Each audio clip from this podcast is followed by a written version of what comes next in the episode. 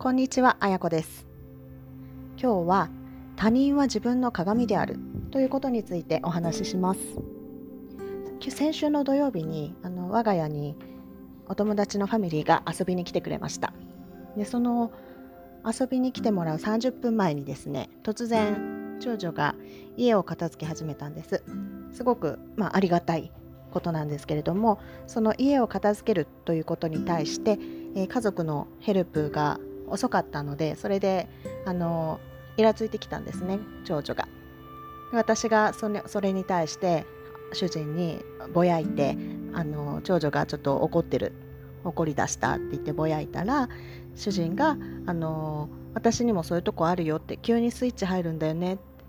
他人は自分の鏡だって言うよっていうふうにあの言ってきたんですね。で、まあ、確かにあの私も、えー急にスイッチが入って同じタイミングで一緒にいる人にもそのスイッチが入ってほし入ってくれよっていうようなそういう要求をしていたのでしていたことがあるのであの言ってることはすごく分かったんですけれども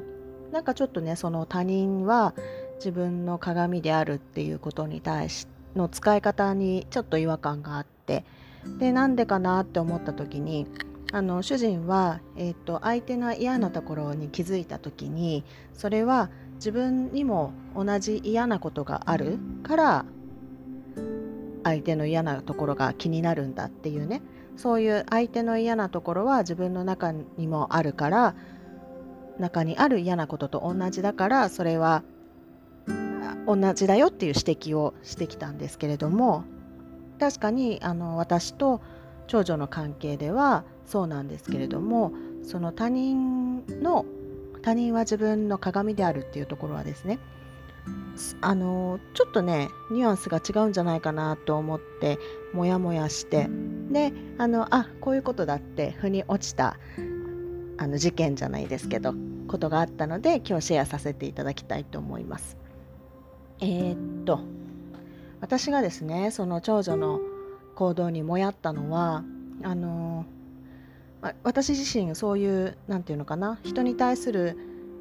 正しい要求正しいリクエストはもう100%受け入れられるべきだっていうような考えを持っていたことがあったのでもうつい23年前までそういうふうに考えていたのであのすごく彼女の行動とか思いはわかるんですね。ただそれでは、えーコミュニケーションはうまくいかない。相手の思いはどこに行っちゃうんだっていうところをえっと、ノンバイオレントコミュニケーションっていう NVC っていうコミュニケーションのあのなでしょうね考え方を学んだので、えー変えていこうって思っていて、まあ、日々練習しているところなんですけれどもそんなあの変化が私の中にはあったので、えっと彼女がそういうあの態度を取った時にああ残念だなって思ったんです。で、えーリクエストってねあの100%受け入れられるものではないから自分がリクエストを出した時に、まあ、相手がイエスというのは50%の確率なんだっていうのをねあ分かった上でリクエストするしてほしいのになって思ったりとかあとは、まあ、それまであの来てくれる約束の時間よりの30分前から始めたんですけれどもそれまでずっと、えっと、時間がいっぱいあったんですね。なのでその間にあのそういうスイッチが入るようなスイ,、うん、スイッチ入っていて欲しかったなっていう気持ちもあったしまあなんかそういうそういう価値観をも私が持っていたのでその行動に対して反応したんですよね。あちょっと嫌だなっていう反応をしたんです。だからそのその嫌なことがまるまる自分の中にあるからそれが嫌だったわけではなくてその行動に対して私が持っている価値観が何か反応したわけですね。そのあのリクエストは50%でしかイエスにならないっていうところをすごい気をつけながら日々生きているもので最近。そこそこの価値観が反応した。それであの100%を要求してくるところにちょっと嫌だなって思った。その価値観に反応したっていうところとあとはあの時間のマネジメントタイムマネジメントをねしてほしいなっていう価値観に反応したとだからその2つの価値観が私の中にあったから、えー起こった事実に対して反応したっていうことなんですよね。だそういう意味ではあの鏡だっていうのは、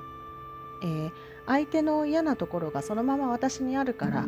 嫌だと思ったわけではなくて相手の反応が何か私の中の価値観に触れた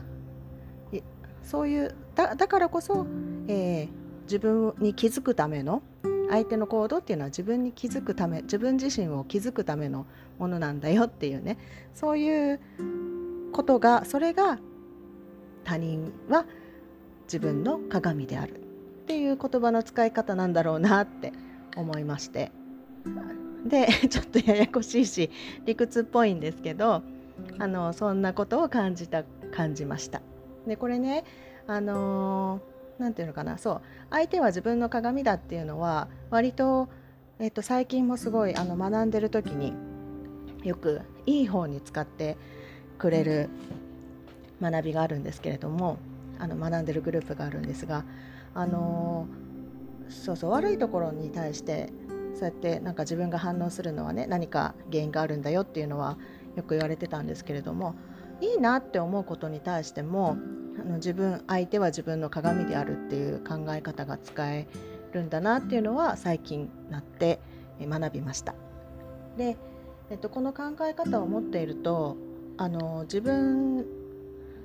なんて言うんでしょうね自分をよく知れるというかその自分と仲良くなれるそんなツールだなとツールの一つだなと思ってですごくあの相手は自分の鏡であるっていうのは意識しておくと、まあ、いいんじゃないかなっていうふうに思っています。まあ、忘れちゃうんですけど何かあの人に対して世界に対して世の中に対して嫌だなって思った時はなんで私それに反応してんだろうっていうのに内観するそういうきっかけにもなりますね。で逆にあのあこの人いいなとかこの人すごいなとか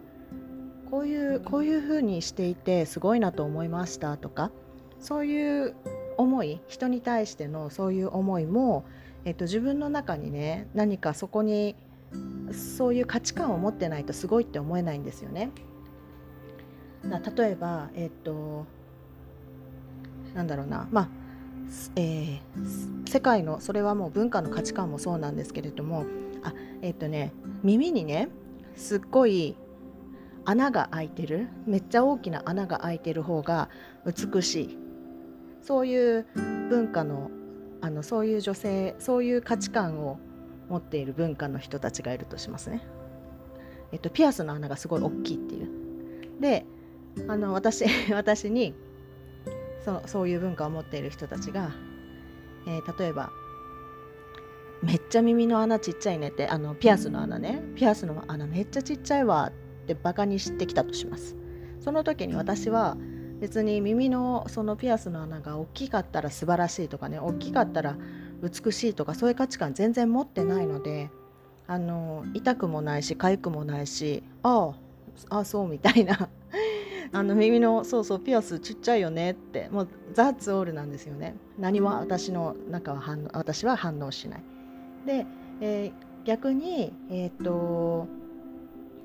あのピアスの穴が大きいことが素晴らしいっていう風な価値観を私が持っているとしたらああその持っていない持っているとしたらそういう風にあの耳の穴が大きい人耳のピアスの穴が大きい人に対してああめっちゃあの耳のピアスの穴大きくていいわって感じるわけですよね。それは私の中にそういう価値観があるからなんです。だからあの人に対してあこの人優しくていいなとかねこういうところでこういう優しさが出せるって素晴らしいなって思った時にそれはあなたにもできることです。あなたが持っている価値観です。あなたもそうですよっていうふうにそう思えるあなたが素晴らしいんですって。そういうなんか自分を褒める一つのきっかけにもなったりするのかなと思ってます。でこ例えば本を読んでねあこういうところいいなってこういう考えいいなって思った時にあこういうところに反応できていいなと思える私すごいなってそういう価値観を持ってんだな。もういいことも自分に返ってくる。そういう価値観がなければいいと思えないし。そういうなんかプラスの面ででもあの相手はいいなと思った人に対してあ私もそこいい私もそういう良さを持ってるんだなっていうふうに思えたりね。そういうきっかけなんていうのかな。そういうまああの考えるきっかけっていうんですかね。自分を肯定するきっかけっていうか。そういうのにも使えるなと思いました。そんなわけであのよくね相手は他人は自分の鏡であるって使われますけれどもあのまあいい方にも悪い方にも使えるんですけれどもとにかく自分と仲良くなるためのね一つのツールだなっていうふうにはすごく思います。で世の中っていうのはあの、まあ、自分が見ている世界っていうのは全部自分の解釈と認知で作られてるんですね。だから同じあの人とは同じ世界を見ていないんです私たちは。あ娘とも同じ世界を見ていないしその一つ何何かが起こった時にもその起こったことに対する感覚っていうのは認知解釈っていうのは人それぞれ違います。なのでできるだけあの自分の周りは優しく平和で愛にあふれた楽しいものでありたいなって思っているのででそのためには自分の何て言うんでしょうね解釈の仕方とか認知の仕方っていうのをあのよく、まあ、天気にね変えられていけるといいなと思っていてでそのうちの一つのツールかなってあの相手は自分の鏡であるっていうのはその優しあの世界を優しくするための一つの考え方かななんて思ったりもします。そんなわけで今日は、えー、他人は自分の鏡であるというお話でした。ちょっと長くなりましたが伝わりましたでしょうか？それではまたさよなら最後まで聞いてくださってありがとうございます。